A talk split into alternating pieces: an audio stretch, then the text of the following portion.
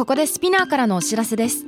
スピナーでは企業やブランドの魅力やストーリーをポッドキャストとして制作配信するお手伝いをしております。ポッドキャストを通してお客様とのタッチポイントの創出とエンゲージメントを向上させてみませんか？お問い合わせは概要欄の URL かスピナー .com のスピナーブランデッドポッドキャストからお願いします。Spinner.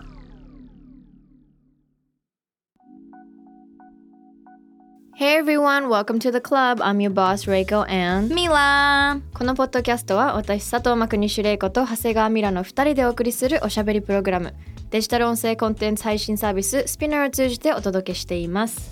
同世代で共有したい情報や悩み私たちが感じる社会の違和感などヤングボスならではの切り口でお話をしています。ご意見ご感想は「ハッシュタグ東京ヤングボス」でお待ちしています。メッセージの宛先は概要欄にあるメッセージフォームのリンクからお願いしますそしてポッドキャストのフォローボタンからフォローもお忘れなく。はーい。はい。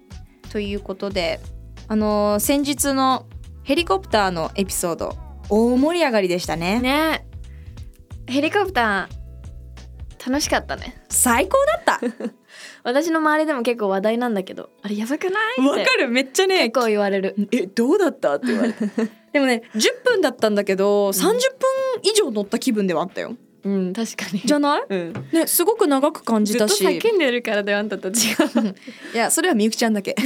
私は泣いてた。みゆきちゃんは震えてた。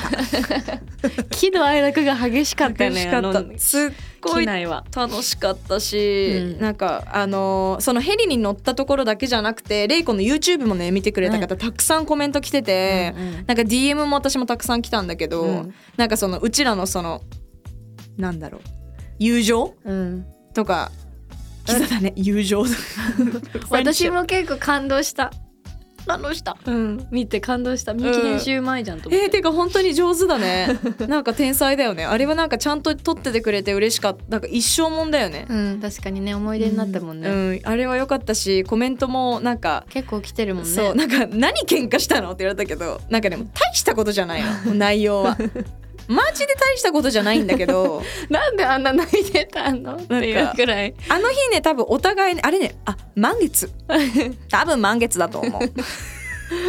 なんかそれぐらいもうなんかそういう話だったよね、うん。なんかめちゃくちゃなんかもう怒ってるとかなんかもうそういう感じ皆さんがその心配するほどのことじゃなくて、ちょっとしたきっかけトリガーになってでももうアップダウンが本当に激しいだってなんかコメントでさ「Wait なんで喧嘩したの?」みたいな来てた来てたとかなんかこういう友達がいて羨ましいですみたいなあ本当に私もなんか感謝しなきゃいけないなってなんか皆さんのコメントを読みながらもちろん感謝はしてたけどなんかそれはすごい思いましたね。うんはい、ありがとうございました。それなんかそのうちのね一個でねすごい素敵なメッセージをいただいたので今日ご紹介させてください。はいコマリンさんから来てます。ありがとうございます。年齢は28歳から34歳会社員の方からです。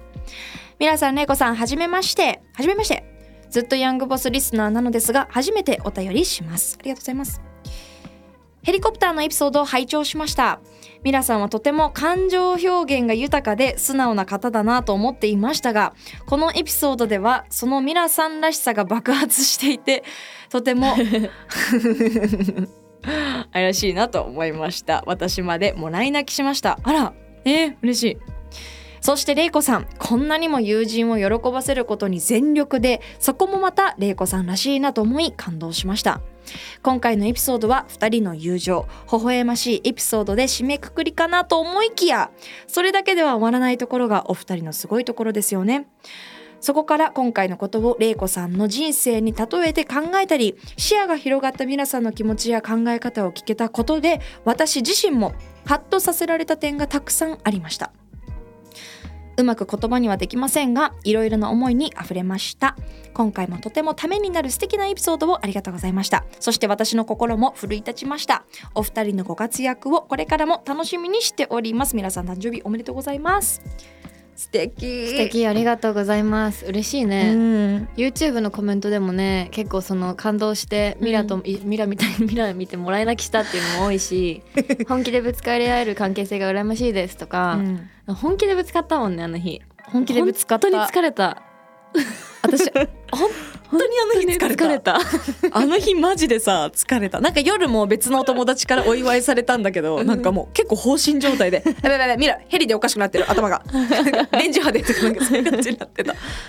でもねこの YouTube のサムネももう最高なんだよミラがっていう顔してて。いいチョイスじゃないこれ。なんかもうでかいあのなんていうのかなジブリみたいなさ 涙の大粒の涙がいっぱい出てさ。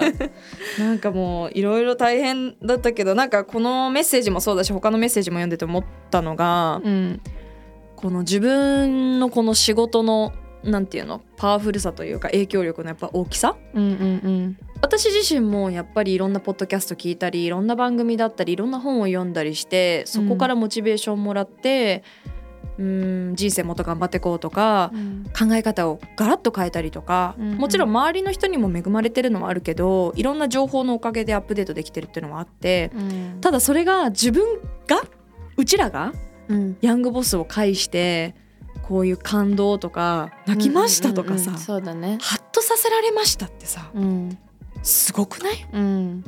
考えさせられましたとかね. We're changing people's lives. How crazy is that? もうすごいパワーを持ってるんだなーって思った。なんかそれが別に何万人じゃないけど一人でも二人でもうん。変わることのやっぱりその感動うん。はわかる。全然いいな未だにあるって言ったらちょっとなんか違うんだけどい今も引き続きずっとある、うん。この仕そ事れがあるか始めてからら続けられるしそこがやりがいじゃない？確かに、ね。そうだね。それがなかったらなんか逆にやりがいなくない？あのさ SNS がなかった時ってさどうしてたんだろうね？だからこういう難しいですよね。なんかいい意味でも悪いでももちろんねその誹謗中傷とかうんうん。ネガティブなところもたくさんあると思うんだよね。うん。だけど同時にこういうポジティブなこととか、うん皆さんの心の内を届けやすい場でもあったりするじゃん、うん。だからいい時代に恵まれてるのかもしれないって、より近い距離感でね視聴者さんとかと絡めるっていう意味ではそうかもね、うん。前はあれじゃない？テレビ局とかラジオ局にお便りは届くけど、うんみたいな。ファックスとかね、うん。メールはあるけど。直じゃないもんね。そう直も来るしね、うん。こうやって DM とかさ、いやこれはなんかあり改めてありがたいなって、うん。玲子にヘリ乗らせてもらってからすごい。確かにそうだよね。でもあの後普通に「うわーありがとう」じゃなくてあのどうだったっていうなんていうのレビューまでアウトプットまであのやらされるっていうね。感動ちゃんと。でもまあそれがすごい良かったかもしれない。うん。わあよかった楽しかった最高じゃなくってオッケーオッケー今どういう気持ちなのかなってやっぱこう心で思ってることをなんていうの、うん。verbalize ちゃんと言語化する？っていうのはすごくあの重要なことだなって、うん。だそれがまあ普段だったらさ誰にでも話すこと、まあ、難なんてすぐ話すことって難しいと思うから、うん。紙に書くとかでもいいと思うんだよね。確かに私結構それ自分でリフレクションリフレクトのためにやるんだよね、へ泣いたりなんとかしたり感情の後に必ずなんでこうなったのかなんで今どう思ってるのかを分析するから、うんうん。それを多分自然に未来にやっちゃっうんたんだと思う。うんうんうん。かもね。うん。でもなんかそれがすごい混ざったんじゃない？なんか前のエピソードでも話してたけどさ玲子はなんか感情を出すうん。方じゃん、普段のストレスを。でも私普段はその角型だから普段はね。そね。そこがうまく両方、うん。あの重なった回だったなって思ったし、うんうんうん個人的にプライプライベートっていうかその一旦仕事っていうかさこのポッドキャストのコンテンツ忘れてもすごいすごいいい経験だった。ううん。んやっぱ20代後半頑張りたいなって思ったしやっぱ人生って意外と短いんだなってすごい感じる、うん。多分あっという間に死んじゃうよね。このペースだと。うん。早くない？もう皆さん8月ですよ。人生のはい。ね、何分の1終わったって感じじゃない、はい、ね、そうですよ。そう考えちゃうと怖くない？怖いですよめちゃくちゃ、うん。ちょっとだから。怖いからそんな後悔はしなくていいようにちょっとヘリでいろいろ学べたそんな回でございました。ぜひヘリ乗った人いたら教えてほしい。えーとこれを聞いて。うんそう。感想。感想を皆さんもどう思ったか教えてほしい。いねえよ。なんか今日すごいツッコミ。今日私のボケボケ役みたいになってんだけど。どうする？こういうキャラだっけ？ぜひこれ聞いてねあのヘリ乗った皆さんいると思うので、ぜひはい感想ご意見お待ちしております。そう言われたら確かに。いるかい？っていないかもね。でもなんかうん選択肢の一個に入ったらいいね。うんでも友達の誕生日とかだから同じようにやったらどう？彼女とかね。みゆきちゃん。ちょっとれいこさんそろそろ誕生日なんでみゆきちゃん。みゆきちゃんってもうねこの人ねヘリ乗ったところでびっくりしないよってどうするって相談してたよ。何やってももうびっくりしないんじゃないかって。でもいいかもしれないね。なんか記念の40歳とかそう。そうあそうそう20歳とかその節目の時にいいかもしれないなって思いました。皆さんぜひヘリコプター乗ってみてください。あー切る guys, this is Mila. 朝早くから聞いてくれてありがとう。ただいま東京ヤングボスのディスコードサーバーは限定招待を先着順で受付中。ただいま東京ヤングボスのディスコードサーバーは限定招待を先着順で受付中。東京ヤングボスのディスコードサーバーへの参加は概要欄の URL から参加可能です。人数が集まり次第概要欄の URL は無効になりますのでご了承ください。次のチャンスをお聞き逃しなく。さあ、えー今日はですね恋愛のお悩み来てますので久しぶりに恋愛のお話ししていきましょうか、はい。えーメッセージです。ヘンチキリンさんからです。ありがとうございます。23歳から27歳大学生大学院生の方からです。2年5ヶ月付き合った恋人がいました。私の性自認は女性です恋人は性的指向が女性で性自認はほぼ男性です。また性転換などはしていません。5月から同棲を始めていてお互い誕生日も迎え23歳のお祝いをしました。家具も徐々に買い揃えていた矢先お互い話すことやボディタッチが減り寂しい思いをしていました。でも仕事もあるし休みも被らないことですれ違いもあり、えー6月後半から私に対する気持ちが冷めて職場に気になる人ができたと言われました。あら。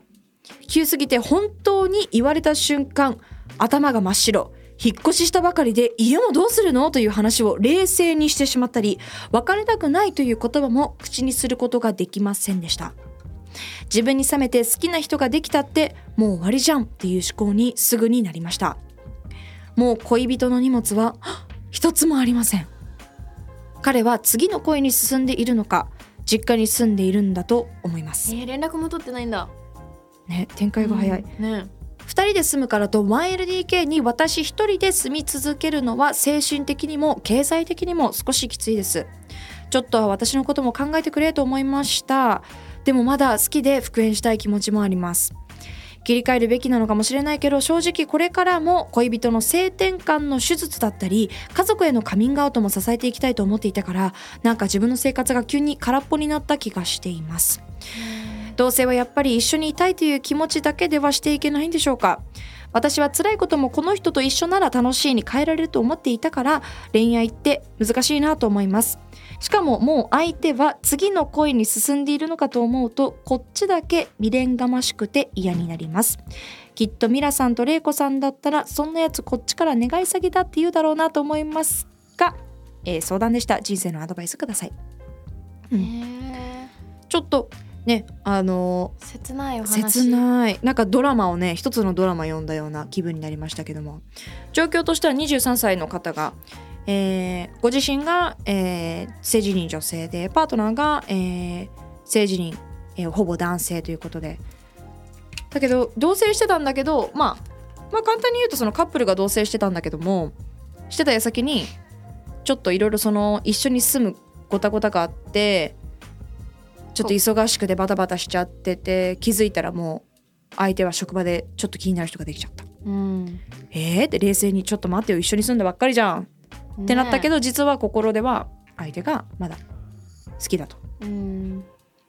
うん。同性はやっぱり一緒にいたいという気持ちだけではしていけないんでしょうかっていうのに対しては一緒にいたいという気持ちだけではしない方が確かにいいかもしれないね。ああそうなんだ。私ね同棲したことないんだ、そういうパートナーと。うんなんかやっぱ同性ってさ一緒に住むって結構重いじゃん。うんうんうんだって朝から夜まで、まあ、日中仕事でいないとしても結構な全ての私生活を晒し合うわけだから、まあ、同棲してやっとなんかいいところも悪いところももっと見えるからい一回結婚前に同棲するべきっていう人たちもいるし逆にしない方がいいっていう人たちも結構分かれるけどさでもなんかこの人私はね個人的には絶対この人と結婚したいって思える人しようっていうそのシリアスな会話をし合ってる相手じゃないと同棲はしないかも。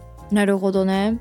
ただなんか今よく周りでもまあ今っていうかちょっと数年前だけどよくあったのがやっぱりそのカップルって若い年齢だと特にそのデート代とかも重なっちゃうからうん。だったらまあ忙しい中であ一緒に住んだ方がそうそうそう。安く住むし安く住むし例えばうんうん東京が実家じゃない、まあ、この関東近辺が実家じゃないから、あのうん。うん2人で住んだ方が広いスペースでで忙しい中一緒に時間を過ごせるっていうのも一個選択肢としてさやっぱうんうんうん。合理的に考えるとそうなっちゃうけど恋愛的には そうえでもあれかも。めしない？えどうだろう。ちなみに私は全然同性とか。あでも一時したいって思ったことあったな。うん。なんか現実的にすっごい現実的にマンスリーマンションとかすぐに解約できるようなとこだったらいいと思う、ん。だってこういう風にに。高いんですよマンスリーってでもさこうやってさ契約金もさ初期費用もさ一緒払ってそうなんだよね。家具とかもね。どっちかだけさそう家具とかも揃えてどっちかだけ抜けるってすごい一人の負担じゃない？でもさちょっと待って。いい感じのうちらカップルです。同棲しようよ。で盛り上がってます。でもちょっと待って。一体冷静になってみよう。ちょっとわかんないからマンスリーにしよう。ってさ確かに。冷めるよね会話としてさ。やっぱ盛り上がってるしもう好き好き好き一緒にいようよよっていうのでいやだから冷静だったらマンスリーまあね。ねってなるよ、えでもあれじゃない初期費用を払わず済むからマンスリーっていうそのそっちに引っ張ってくるね、うんうんうん。とかはどう？でさわかるよ。わかんだけどこの子のね同棲したいでも一緒に家具とか選びたいんだよね。きっと IKEA とか行きたいんだよね。行きたいよ。一一緒に。で TikTok と乗っけたいのよ。緒にわかるよ。同棲カップルに1ヶ月の食事 バカにすんな。違う。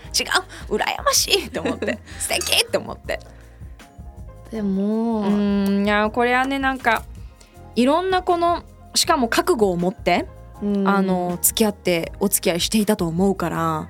そうだね。ね。うん。なんかちょっとだけ本当にわからない。これこういうのいつもそうなんだけどこのやっぱこの方だけの意見を見ちゃうとわからない偏っちゃうかもしれないけどこの文章だけを見ると、うん。まあなんかちょっと気持ちは偏ってたのかなと思っちゃう。それがまあコミュニケーションがあ足りてなかったのかな2人の間で。だってどう考えてもその彼もさ相手もさそんないいきなり他の人好きにならなくない？一緒に住んでて。ーだって一緒に住んでて一緒にいる間にもう他の人とも何かあったわけじゃない、うんうん。だからこのすれ違いもありましたの時点でやっぱり防げなかったってことだよね。そうだね、うん。だからその誰のせいとか恋愛難しいかもしれないけど誰のせいとかじゃなく向き合うコミュニケーションって本当大事だなって改めて思う、うん。そこなんじゃないかな。結局恋愛の話いつもそこに尽きるんだけど。コミュニケーション、うん。そうなんだよね。やっぱだからその他人同士が付き合ってるわけだから。そ家族だでもさコミュニケーションのズレでさ、ギクシャクすることがあるのに、うん。こんなに同じように育ってずっといたのに、本当そうよね。他人と他人のカップルなわけなんだから、うんうん。思ってる以上にその聞かないと、うん。きっとこうなんだろうなってちょっとでもそのアシュームってなんていうの？その日本語になんかあんまないよね。その予想してうんうん。勝手に予想して、うん。相手はこれが好きだろうとか、うんこうしたらいいだろうっていうのは、んうんうん。省かなきゃダメかもね、うん。この恋愛とか特に同性みたいなシチュエーションになったら、うんうん。この未練っていうのはどうも別れた後の未練っていうのはえでも私はなんか意外にこっちから願い下げだっていうところに行くまで結構半年ぐらいかかると思う。自分は。結構ネチネチしちゃうかも。うんうんうんうんうんってなるタイえー、プかも、どうなんだろう。未練がましくなるかな私。未練がましくなる？わかんない。ね、だからそこまでうちらあのなんかリスナーさんにすごいスパスパスパ次みたいな。まあもちろんそういうアドバイスさせてもらってますけど、うん自分のことになるとみたいなやつだよね多分。自分のことになると。まあでも私ねミラもそうだけどさなんかこう結構恋愛数数は多くないじゃない、うん。その一人の人と長かったりとか、ね。結構自分のことに集中しちゃうタイプだからめちゃくちゃこう恋愛めっちゃしてますっていうタイプじゃないかそうらなんですよ。あんまりこう失恋とかもないっていうかそうあそうなんだ、えなくない？私めっちゃ一回あるよ。もう一回でしょ？もうね多分今振り返るともうねあの鬱だった。軽い鬱ごご飯食べれなくて寝れな不眠症になったその時。もう全然寝れなくてご飯食べれなくて。で半年ぐらい経って「おいおいちょっと待て」みたいな「なんでこんなやつのために」ってなって、うんこっちから願い下げだってなってうんうん。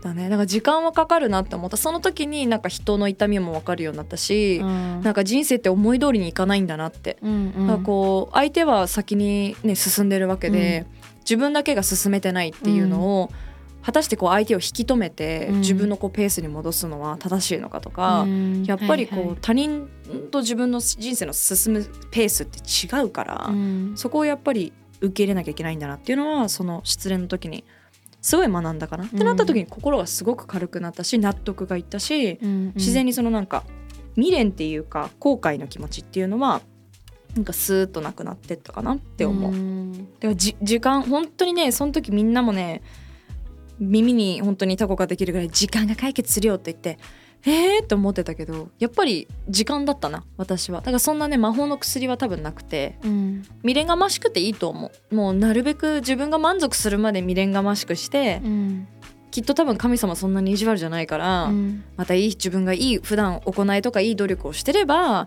巡り合わせはあると思うんだよね。うんちょっとなんかスピスピっぽい感じになってるけど、うん。でも私はそういうの信じてるやっぱり。私もそうだと思う。なんか自分がやった行いって返ってくると思うから。うん、いや思う。けどね。なんかそう私そういう話したい。最近なんかスお前スピリすぎじゃね？ってよくいろんな人に言われるんだけど。嘘？玲子そんなイメージ全然ないんだけど。ないけど私最近ねこれ前も言ったかも。なんかゾロ目すっごい見んの。あでそこからなんかそういうの意識するようになっちゃったんだけどあ。あの市中水面のアプリとか入れ始めてるんだけど後で教えてあげるやつあるから。私ねでママが市中水面見れるの。えすごい。私見てほしい。すごいスピリスピリチュアルっていうかなんかゾロ目なんてもうずっとなのよだって誕生日がゾロ目じゃん。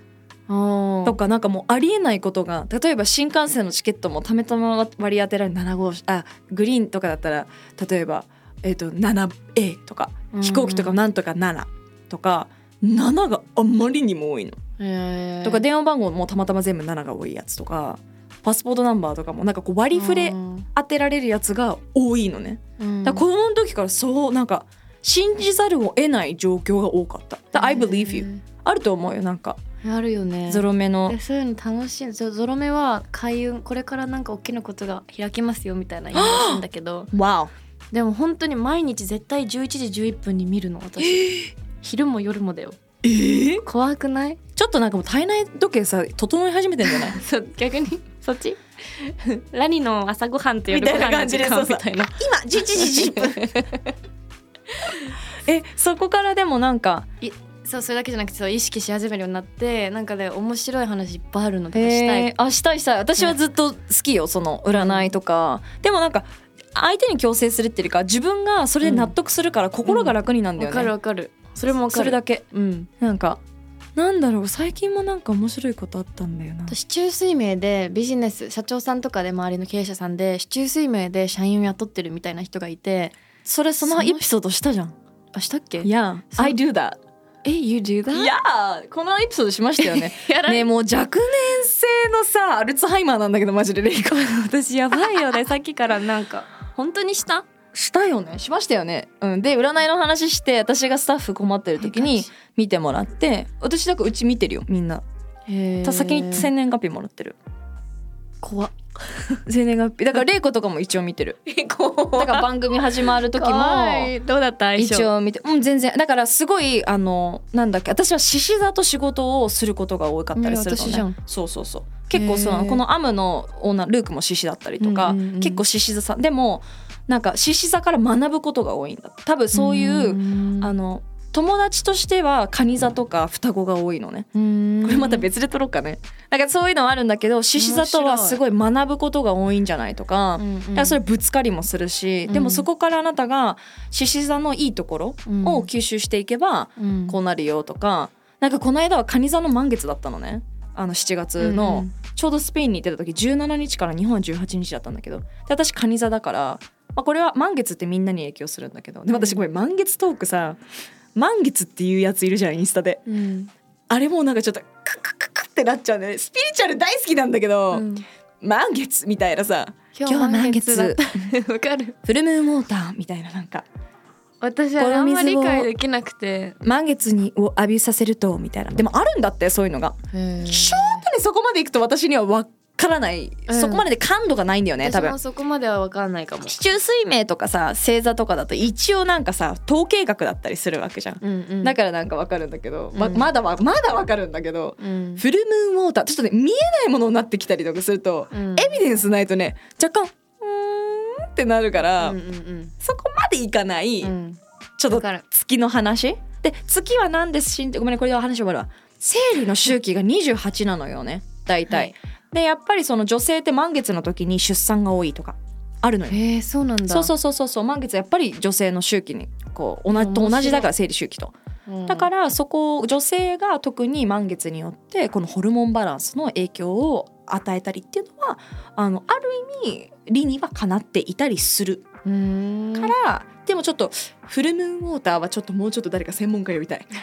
なんであの透明のあじゃブルーのボトルを満月に浴びさせるとあれがパワーウォーターになるのかはでもさ何それ聞いたことない。うっそ本当？これ絶対リスナーさんはね知ってるよこれみんな。だ嘘からこの水を入れます棒何言ってんのって思った今。嘘。だからやんいるのよ。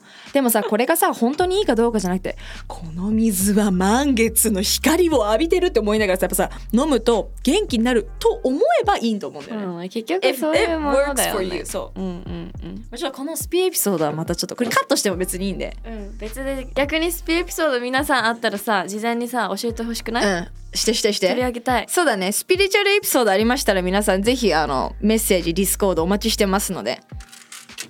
よろしくお願いします。あちなみにごめん。8月4日？すうんあさって。そう。はあの2023年。このエピソード聞いてる時ごめんね。もうみんなも配信全然後なんだけど。8月4日はあの今年最後の最強運気日です。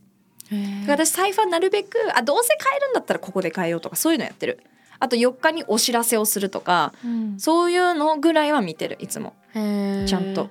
あと新月満月ぐらいもチェックしてる。そうするとなんか自分の機嫌とかなんかうーってなってるとあオッケー新月だみたいな。なんか納得がいくんだよね、My hormones みたいな。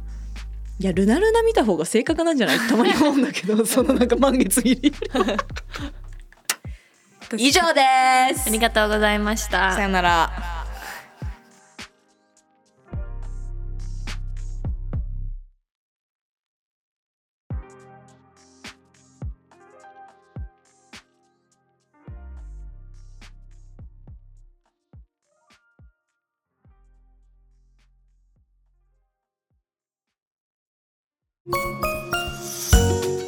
キャリコン編集長通信仕事と人生の話をゆるゆるとパワードバイミモレ。このポッドキャストではミモレ編集長の河原咲子が時には一人で時にはゲストをお招きしキャリアコンサルタントの資格を生かして仕事と人生そして職業キャリアだけじゃないライフキャリアの話を誰にでも分かりやすくゆるゆるとお話します。毎週金曜日に新しいエピソードを配信中です。ぜひ一度聞いてみてください。